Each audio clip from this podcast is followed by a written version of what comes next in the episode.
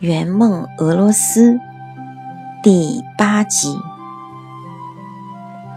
作者顶呱呱，演播每逢佳节。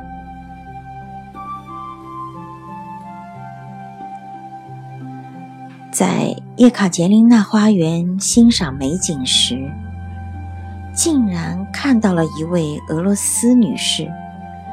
在全神贯注的看书，这部书的封面竟然是毛泽东大招手的照片。有了两个竟然，是因为太不可思议了。我们像哥伦布发现新大陆一样，六个人一起涌了上去，实在是语言不通。先生学了八年俄语，竟然一个俄语单词都蹦不出来。于是我们六个人开始指手画脚，比划了一番。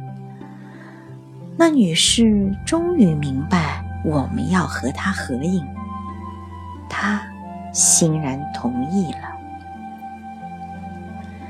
这件事促使我们回顾这两天的旅程。大家有共同的感受，俄罗斯的氛围还是比较传统的，两代人的思想没有明显代沟。先生特意询问了导游，我们的这位导游是俄罗斯人，今年三十四岁。导游说，差距不大，对中国的印象。都不错。再过几年，你们 GDP 将是世界第一，我们与你们有差距。我们很留恋苏联的过去，他叹息道：“再也回不到强大的苏联时代。”我至今不知道为什么我们会对这位俄罗斯女士如此亲切。思来想去，还是淳朴的爱国情结。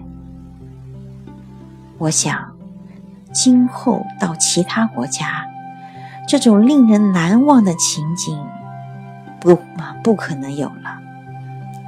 在俄罗斯，这一。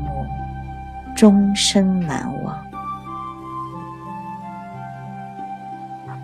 本集播送完毕，谢谢您的收听，我们下一期再见。